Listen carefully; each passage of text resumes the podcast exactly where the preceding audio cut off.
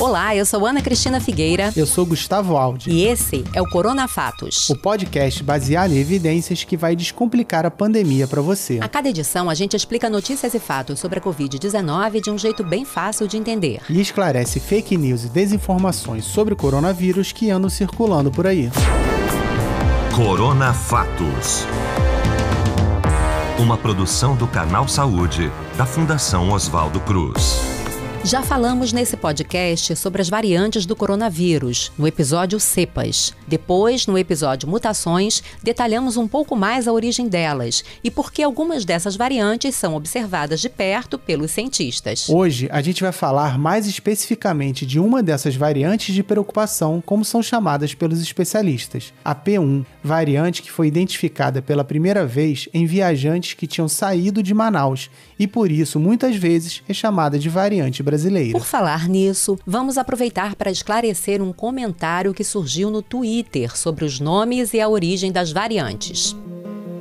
A P1 é uma variante do coronavírus que foi identificada pela primeira vez em quatro pessoas que voltavam ao Japão depois de uma viagem ao estado do Amazonas em janeiro desse ano. Os cientistas japoneses identificaram 12 mutações nos vírus encontrados nos testes daquelas pessoas, algumas delas mutações consideradas preocupantes. Depois, cientistas brasileiros e britânicos publicaram um estudo mostrando que a nova variante era descendente de uma linhagem que já circulava no Brasil, a B1128. A variante foi então batizada de P1. Por causa das mutações que apresenta, a P1 foi considerada uma variante de preocupação. Algumas delas têm o potencial de tornar o vírus mais transmissível e de aumentar as chances dele enganar nosso sistema imune. Um estudo ainda preliminar já aponta para a confirmação dessas possibilidades e traz números a respeito do quão mais contagiosa a variante identificada no Brasil pode ser, e também sobre o potencial dela de causar reinfecções em pessoas que já tiveram a Covid. O estudo é considerado preliminar porque ainda não foi revisado por pares, ou seja, por outros cientistas. Ele é fruto de uma parceria internacional entre pesquisadores brasileiros e britânicos. Foi conduzido pelo Centro Brasil-Reino Unido para Descoberta, Diagnóstico, Genômica e Epidemiologia de Arbovírus, o CAD. O estudo foi liderado pelo cientista português Nuno Faria, da Universidade de Oxford, em colaboração com a pesquisadora do Instituto de Medicina Tropical da USP, Esther Sabino. Ele foi o primeiro a trazer percentuais sobre o potencial maior de contágios da P1 e a capacidade da variante de causar reinfecções. Segundo o trabalho realizado pela equipe internacional de pesquisadores,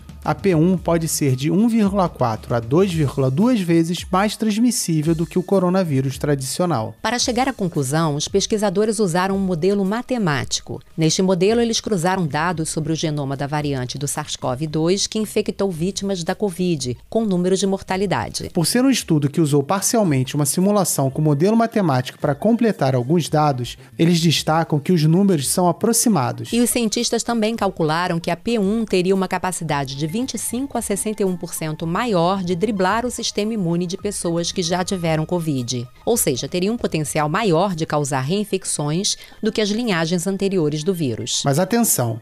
Esses números não querem dizer que a P1 vai necessariamente causar reinfecções em 25 a 61% das pessoas que já tiveram a doença, mas que ela tem uma chance maior de driblar o sistema imunológico e fazer com que alguém que já teve Covid pegue a doença de novo. E na população, essa chance seria maior dentro desses percentuais. Ou seja, mais um motivo para reforçar as medidas de prevenção, como o uso de máscaras. O reforço é importante mesmo para quem já teve Covid. Para chegar aos resultados, o estudo analisou o material genético de 184 amostras de vírus colhidas em Manaus entre novembro do ano passado e janeiro desse ano. A partir dessas amostras, os pesquisadores chegaram à conclusão de que a P1 teria emergido em novembro, mais de um mês antes de ser detectada pela primeira vez. Os pesquisadores verificaram que a variante identificada em Manaus se tornou dominante no Amazonas em apenas sete semanas, e a pesquisa reforçou uma descoberta que já tinha sido apontada por um estudo da Fiocruz, que a carga viral das pessoas infectadas com a variante P1 é maior do que a verificada em pessoas com as versões anteriores. O estudo realizado pelo CAD apontou que a carga viral média nas pessoas aumentou à medida que a P1 se tornou dominante no estado.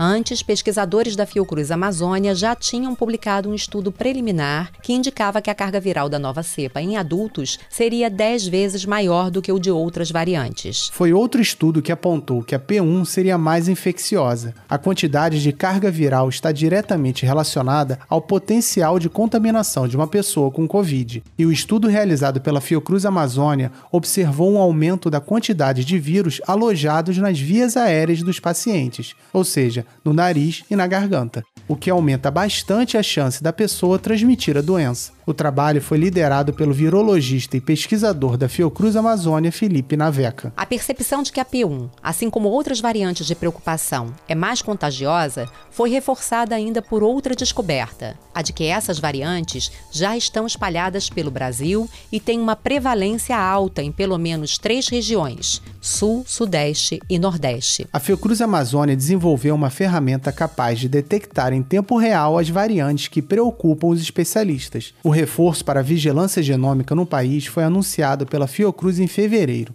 E já no início de março, a Fiocruz usou um novo protocolo em unidades de apoio ao diagnóstico e centrais analíticas. Com a avaliação de cerca de mil amostras vindas de oito estados, a Fiocruz constatou que as mutações associadas a variantes de preocupação eram prevalentes em seis. No Ceará e no Paraná, por exemplo, a prevalência foi de mais de 70%. Só em Minas Gerais e em Alagoas, a prevalência das mutações ficou abaixo de 50% nas amostras analisadas. Mesmo assim, foram altas, de cerca de 30% e 40%, respectivamente. Nos outros estados, foram encontradas prevalências das mutações preocupantes na casa dos 50% a 60%. Esses estados foram Pernambuco, Rio de Janeiro, Santa Catarina e Rio Grande do Sul, além do Amazonas, onde a prevalência da P1 já tinha sido constatada. E isso são apenas os estados onde essa vigilância genômica foi feita, graças à nova ferramenta desenvolvida pela Fiocruz Amazônia. Outros estados podem estar vivendo situações parecidas sem que o problema tenha sido detectado. Por isso, a Fundação Oswaldo Cruz fez um alerta sobre a dispersão das variantes pelo país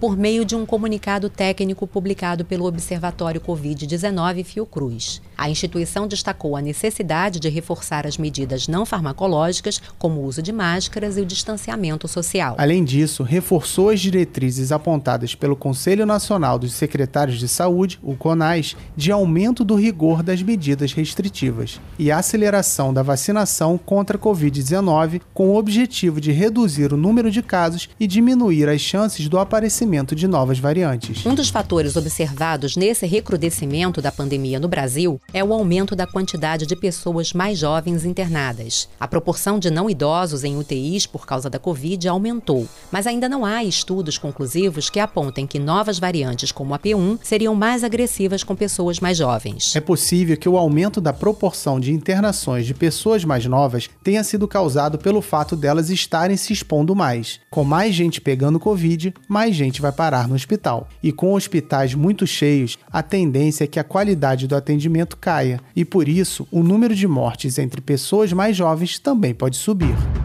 Já a respeito das vacinas em relação à variante P1, foram divulgadas as primeiras notícias. Ainda não foram mostrados estudos, mas a AstraZeneca e a Sinovac afirmaram que os imunizantes usados atualmente no país são eficazes contra a variante identificada no Brasil. O que conseguimos notar com as informações que vão surgindo é que tudo indica que a P1 é mesmo mais transmissível. Mas sendo mais infecciosa ou não, nossa responsabilidade continua a mesma, já que as formas de contágio continuam iguais. Então, precisamos reforçar o uso de máscaras, o distanciamento social e a lavagem das mãos, porque o risco do surgimento e disseminação de variantes como a P1 pelo país é. Corona Fato. E agora vamos falar de um questionamento sobre variantes que surgiu no Twitter. O tweet dizia que todas as variantes remetiam a algum país, mas a primeira não remetia à China. A agência Lupa foi um dos órgãos de imprensa que esclareceu a questão. Os especialistas explicam que não é correto dizer que uma variante é de um determinado país.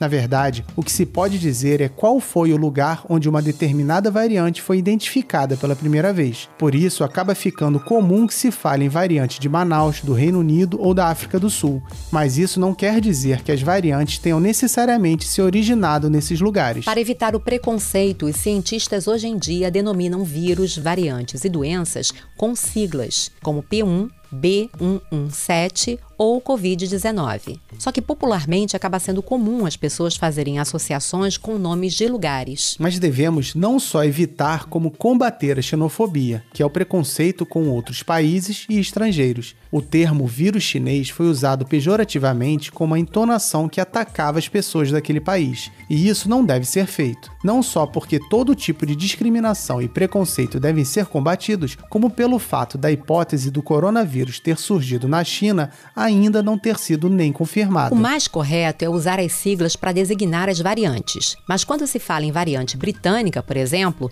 a frase em geral não vem carregada com uma conotação negativa. Por isso o termo foi usado na imprensa sem maiores contestações, inclusive aqui no Coronafatos. Mas quando a gente vê conteúdos atacando uma determinada nacionalidade, recheados de xenofobia e preconceito, a gente percebe logo que são Corona Fake. Fake. Esse foi o Corona Fatos dessa semana. Conheça os outros podcasts do canal na seção Canal Saúde Podcast do nosso site. Conheça também o Boletim Ciência, novo programa do Canal Saúde, ao vivo no YouTube, às segundas, quartas e sextas, às três da tarde. E se quiser falar com a gente, você pode mandar e-mail para corona.fatos.fiocruz.br. E não deixem de acompanhar as redes sociais do Canal Saúde. No Twitter, no arroba Canal Saúde. No Instagram, no Facebook e também no YouTube, somos o canal Saúde Oficial. E antes da gente se despedir, a gente não cansa de lembrar: lave bem as mãos com frequência. Se puder, fique em casa. Quando for sair, use a máscara corretamente e não aglomere. E não esqueça de só compartilhar informações de fontes seguras. Esse Corona Fatos foi apresentado por mim, Ana Cristina Figueira. E por mim, Gustavo Aldi. O roteiro é do Gabriel Fonseca. E a produção de Valéria Mauro. Edição e finalização, Marcelo Louro. Arte, Marcelo Viana. Corona Fatos. Uma produção do Canal Saúde, da Fundação Oswaldo Cruz. Então é isso, um abraço e até semana que vem. É isso aí, pessoal. Bom fim de semana. Até a próxima.